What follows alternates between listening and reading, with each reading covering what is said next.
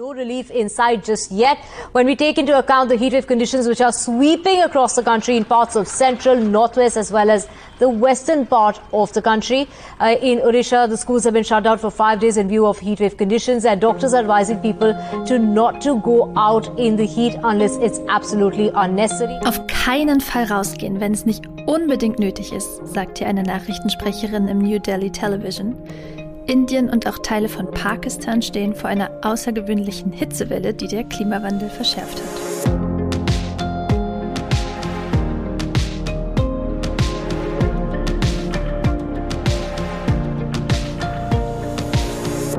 Hi und herzlich willkommen zu einem neuen Klima-Update, dem Nachrichtenpodcast von Klimareporter und Taz der Tageszeitung, in dem wir über die drei wichtigsten Klimanachrichten der Woche sprechen. Ich bin Susanne Schwarz und spreche heute mit meiner Kollegin Sandra Kirchner. Hi Sandra.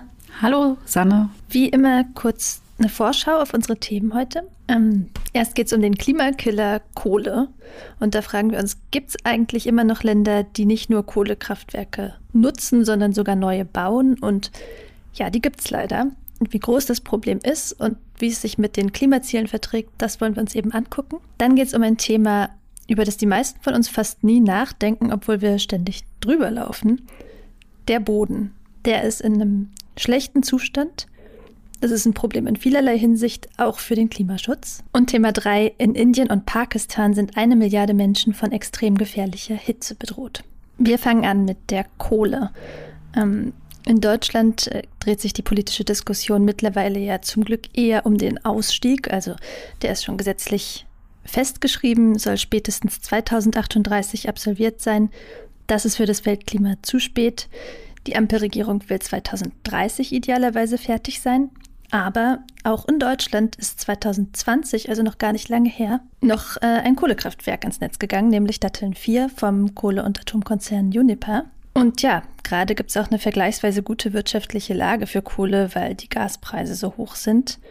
Sonst wird Kohle zunehmend unwirtschaftlich. Also die Konzerne drängeln sich eher um Stilllegungstermine, übrigens auch schon für Datteln 4. Also Deutschland ist nicht unbedingt ein Vorbild bei der Kohle, aber international sieht das teilweise doch noch ganz anders aus. Genau, derzeit planen 34 Länder noch neue Kohlekraftwerke. Das sagt das Forschungsnetzwerk Global Energy Monitor, die diese Woche äh, einen Bericht vorgelegt haben zur Entwicklung der Kohle weltweit. Und vor allen Dingen China will noch neue Kraftwerke bauen. Geplant sind Kohlekraftwerke mit einer Leistung von 457 Gigawatt. Und das ist in etwa ein Viertel von dem, was wir bisher weltweit schon installiert haben. Also richtig viel. Es gibt aber immerhin eine halb gute Nachricht. Das ist zumindest weniger als noch im Vorjahr. Da waren nämlich noch 41 Länder, die neue Kohlekraftwerke und entsprechend viel Leistung geplant hatten. Genau, und jetzt interessiert uns natürlich, wie verträgt sich das mit den Klimazielen? Ähm, also was sagt zum Beispiel der Weltklimarat dazu? Was muss passieren, damit die Erderhitzung die 1,5 Grad Marke nicht übersteigt? Ähm, kurzes Recap im Allgemeinen. Der weltweite Höhepunkt der Emissionen, der soll noch vor 2025 da sein. Bis 2030 müssen sich die Emissionen ungefähr halbieren und bis 2050 weltweit auf Null kommen. Das ist also eine rapide Senkung. Und äh, zu Kohlekraftwerken im Speziellen, da verträgt das weltweite CO2-Budget keine neuen. Also erst recht nicht ein Viertel mehr. Ähm, die Kohlenutzung muss laut IPCC bis 2030 um 75 Prozent im Vergleich zu 2019 sinken. Das heißt, äh, wenn jetzt neue Kohlekraftwerke gebaut werden, ist das ein Problem, denn äh, Unternehmen wollen natürlich, dass ihre Investitionen sich rechnen.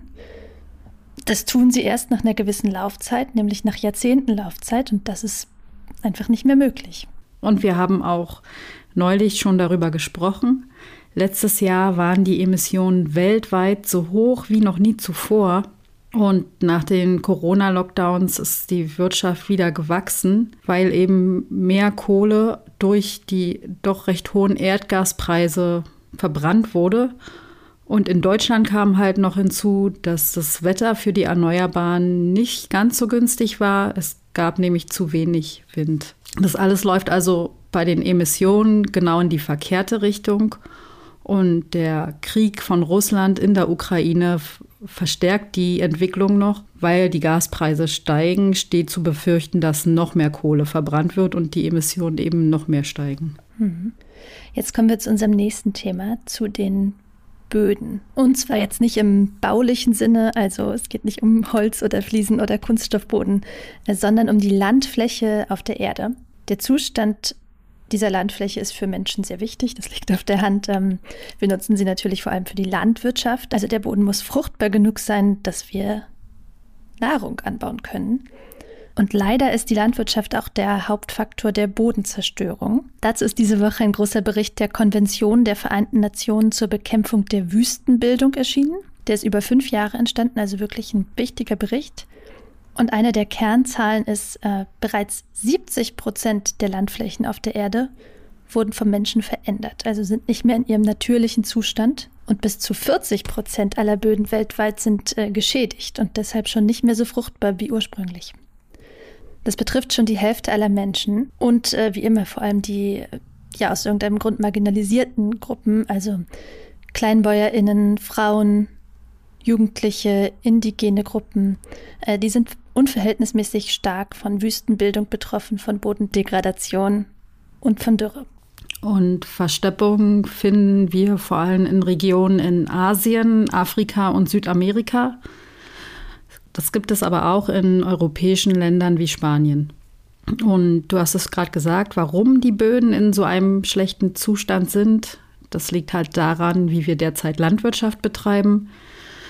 Es ist halt ein Problem, wenn Agrarpflanzen in großflächigen Monokulturen angebaut werden, wenn Viehzucht im industriellen Maßstab praktiziert wird, weil das eben die Böden auslaugt und auch die Entwaldung weltweit vorantreibt. Der Bericht guckt auch in die Zukunft und äh, wenn wir so weitermachen wie bisher, dann nimmt der Druck auf die Böden logischerweise auch weiter zu. Ähm, besonders geht es da um die Nachfrage nach Lebens- und vor allem Futtermitteln für Nutztiere.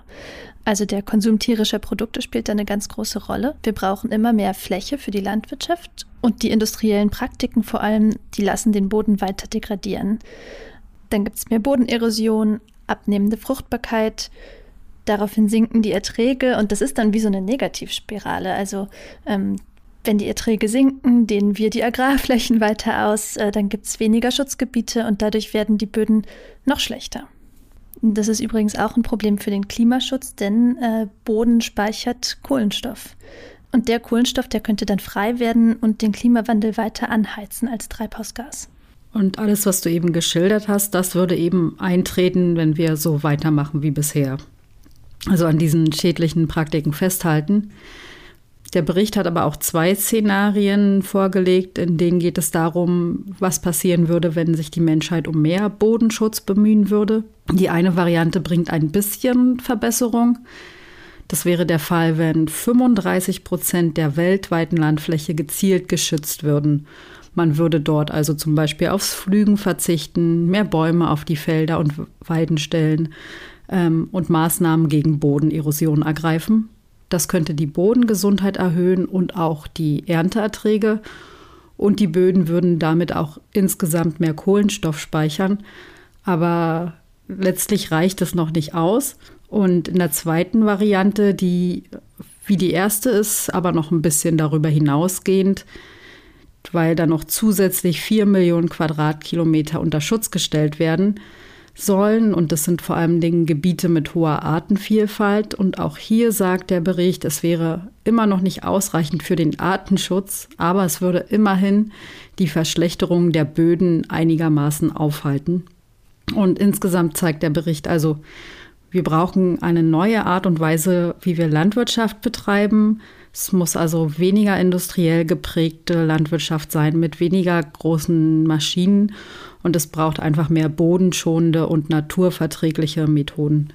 Hm. Wir kommen jetzt zu Klimawandel und Extremwetter. Und zwar sind in großen Teilen Indiens und auch in Pakistan in den nächsten Tagen extreme Temperaturen zu erwarten, nämlich über 40 Grad, in manchen Regionen sogar an die 50 Grad. Jetzt sind es ja Länder, in denen warme Temperaturen nicht, nicht ganz ungewöhnlich sind, aber sie kommen viel zu früh im Jahr. Also möglicherweise wird es jetzt eben schon im April richtige Hitzerekorde geben. Und wenn man sich die äh, Wetterkarte des indischen Wetterdienstes anguckt, also da gibt es kaum ein Fleckchen, wo gerade keine Warnung besteht, keine Wetterwarnung. Ähm, ich habe gestern äh, unsere Taz-Indien-Korrespondentin Nathalie Mayroth mal angeschrieben und gefragt, also erstens natürlich nach einem Text, ich will natürlich den Text dazu von ihr haben, aber ja, auch unter welchen Bedingungen sie gerade arbeitet eigentlich. Und sie hat mir so ein, ja, einen Screenshot von ihrem Handy, von ihrer Handywetter-App zurückgeschickt, wo gestern schon 41 Grad drauf waren in Delhi. Ähm, ja, also sie kann gerade eigentlich nur in einem klimatisierten Raum arbeiten, den sie zum Glück hat. Oder auch leben. Es geht ja nicht nur um Arbeit. Ähm, ja, und das ist natürlich ein Problem für viele Menschen, denn viele Menschen können es sich nicht leisten, in so einem Raum äh, zu leben und zu arbeiten. Ähm, oder arbeiten sogar draußen. Und ja, bei 50 Grad will man, glaube ich, auf keinem Acker sein und doch auf keiner Baustelle. Ähm, es sind viele Tote leider zu erwarten in den nächsten Tagen. Ja, warum sterben denn Menschen an Hitze? Das passiert immer, wenn es dem Körper nicht mehr gelingt, die Körpertemperatur bei den normalen 36 bis 37 Grad zu halten. Und normalerweise würde Schweiß auf der Haut die Körpertemperatur runterpegeln, also die Verdunstung würde uns kühlen. Das passiert bei der Hitze aber schlechter und so wie es halt in Indien der Fall ist, dass die Hitze eher feucht und das ist besonders gefährlich, denn bei feuchter Luft verdunstet der Körper eher weniger und kann sich dementsprechend schlechter abkühlen. Und ab einem bestimmten Punkt ähm, ist die Hitze auch für sonst gesunde Menschen extrem gefährlich. Und darüber hinaus verschärft Hitze auch einfach bestimmte Krankheiten, an denen man im schlimmsten Fall sogar sterben kann. Also zum Beispiel Nierenschwäche oder Herz-Kreislauf-Probleme. Und deshalb sind auch besonders ältere Menschen gefährdet. Also insgesamt ist die Situation in Indien gerade für sehr viele Menschen gefährlich. Hm. Hitze im Allgemeinen ist aber eben nicht nur in Ländern wie Indien gefährlich. Ähm, wenn man da genaueres wissen will zu solchen Fragen von Klima und äh, Gesundheit, dann guckt man in den Lancet Countdown. Das ist eine große interdisziplinäre Studie zu Klimakrise und Gesundheit. Und da steht zum Beispiel drin, innerhalb der vergangenen zwei Jahrzehnte ist die Anzahl der hitzebedingten Todesfälle bei älteren Menschen, da sind Personen über 65 gemeint. Also die Anzahl dieser Hitzefälle Hitzetode ist weltweit um fast 54 Prozent gestiegen, also ganz schön krass. Und das ist auch eine Top-Gefahr für Deutschland. Also zum Beispiel 2018 gab es weltweit knapp 300.000 hitzebedingte Todesfälle bei den über 65-Jährigen. Und wenn man das jetzt mal auf die 200 Länder runterrechnet, also wenn das gleichmäßig verteilt wäre, dann wären das ja pro Land so 1500. Aber in Deutschland gab es mehr als 20.000 Hitzetote. Also das heißt, äh, Deutschland ist da überproportional betroffen. Jetzt ist natürlich die spannende Frage, hat die aktuelle Lage in Indien auch was mit dem Klimawandel zu tun? Und die erste Adresse in der Forschungswelt zu solchen Extremwetterfragen ist die Klimatologin Friederike Otto vom Londoner Imperial College. Und die sagt, die derzeitige Hitzewelle in Indien wurde durch den Klimawandel verschärft der auf die Verbrennung von Kohle und anderen fossilen Brennstoffen zurückzuführen ist. Und das ist mittlerweile bei jeder Hitzewelle überall auf der Welt der Fall. Genau, bei anderen Wetterextremen ist das im Einzelfall nicht so klar. Also da ergeben Studien dann zumindest manchmal auch noch, nee, also diese Dürre oder dieser Sturm, den hätte es wahrscheinlich auch ohne Klimawandel gegeben. Und bei Hitzewellen ist das aber eben keine mhm. Frage mehr. Wenn man in den großen äh, Bericht vom Weltklimarat aus dem Februar reinguckt, da ging es ja um Folgen des Klimawandels und an, um Anpassungsoptionen. Da sieht man auch, also es ist durchaus möglich, dass manche Regionen, in denen heute noch Menschen leben, unbewohnbar werden, weil es einfach zu heiß wird, um sich draußen aufzuhalten. Das war's für heute mit dem Klima-Update. Wenn ihr Fragen oder Anmerkungen habt, dann schreibt uns gern an klima-update.klimareporter.de. Und außerdem danken wir an dieser Stelle ja immer den Menschen, die den Podcast mit einer Spende unterstützt haben. Zu dieser Gruppe sind diese Woche hinzugekommen äh, Janette Lechner und Pierre Bayer. Äh, Dankeschön. Und wenn euch der Podcast gefällt, dann abonniert ihn doch gern, damit ihr keine Folge verpasst. Und wir freuen uns auch über Bewertungen in eurer Podcast-App und wenn ihr uns weiterempfehlt. Und jetzt ein schönes Wochenende und tschüss. Ciao.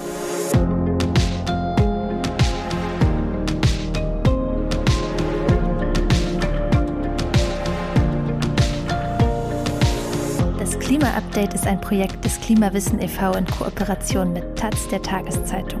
Es wird im Wechsel moderiert von Verena Kern, Sandra Kirchner, Katharina Schipkowski und Susanne Schwarz. Unser Produzent ist Christian Eichler. Ihr könnt unsere Arbeit mit einer Spende unterstützen. Dazu besucht uns auf www.verein-klimawissen.de.